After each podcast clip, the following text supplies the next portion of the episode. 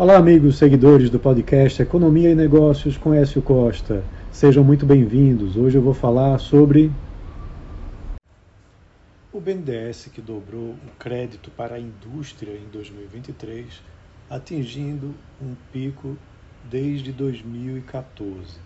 As operações diretas aprovadas pelo banco somaram 26,1 bilhões de, de reais em 2023 acima dos 12,9 bilhões de reais de 2022, mas ainda bem abaixo do pico de 2014, quando foi de 48,1 bilhões de reais.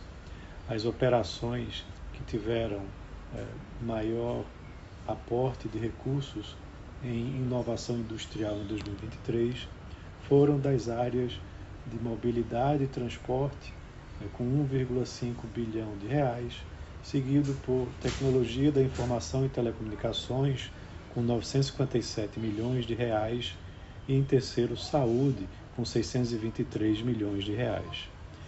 O BNDES liberou esse volume em 2023, retomando a política né, que o governo atual defende de utilizar bancos oficiais como financiadores de setores considerados estratégicos com recursos em geral subsidiados.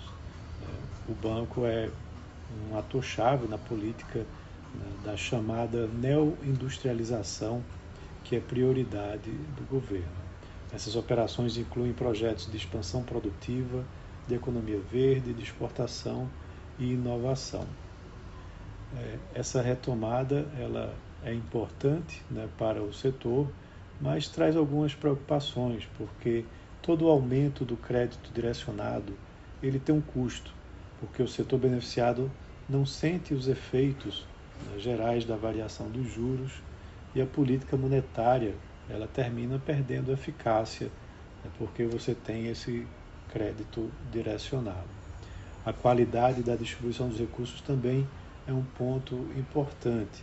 Né? Priorizar o desembolso a qualquer custo, né? com uh, uma retomada preocupante daquela política de campeões nacionais que não funcionou lá atrás e subsídios altos às taxas de juros também preocupam. Isso precisa ser bem uh, trabalhado para que não se repitam erros que aconteceram no passado além do papel do banco de prover linhas de longo prazo, atenuar falhas de mercado e ter uma atuação anticíclica em crises é importante né, para o papel de um banco como esse, né, como um banco de desenvolvimento econômico social.